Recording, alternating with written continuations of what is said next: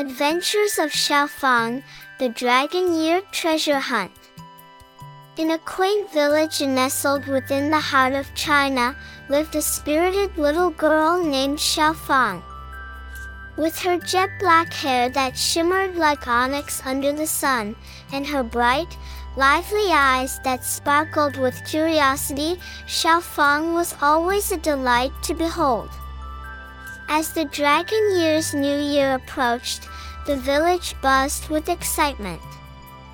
Streets were adorned with red lanterns, and homes were draped with festive red couplets, creating an atmosphere of jubilant anticipation. Xiao Xiaofang and her family busied themselves with preparations for the upcoming celebrations. They cleaned their home, prepared sumptuous New Year's Eve feasts, and set aside red envelopes for the children. One day, while strolling by the village stream, Xiaofang stumbled upon a mysterious cave. Intrigued, she ventured inside and discovered an ancient dragon-shaped chest. Within it lay an array of exquisite gemstones and gold coins, along with an old map. Excitedly, Xiaofang brought the chest and map back home, determined to unearth the treasures marked on the map and bring good fortune to the village for the new year. Following the map's directions, Xiaofang embarked on an adventure. She traversed dense forests, crossed turbulent streams, and finally arrived at the designated location.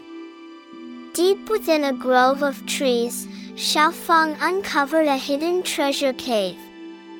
Entering the cave, she found it filled with riches, gold and silver treasures that glittered in the dim light, a sight to behold. Xiaofang returned to the village with the treasures, sharing them with her family and fellow villagers. The sight of so much wealth left everyone astonished and overjoyed. They knew that this dragon year would be one filled with luck and blessings. On the New Year's Eve, fireworks illuminated the sky above the village as people laughed and celebrated together.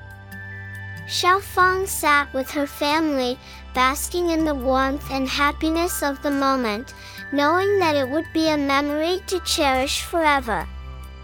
As night fell, Xiaofang retreated to her room, lying in bed. With a contented smile on her face, she closed her eyes, reflecting on the day's adventures and the joy it brought. In this special Dragon Year's New Year, Xiaofang felt an overwhelming sense of happiness and fulfillment.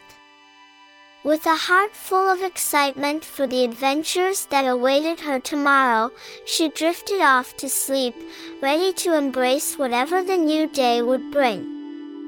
And thus concludes the tale of Xiaofang's Dragon Year Treasure Adventure, a night filled with surprises and blessings.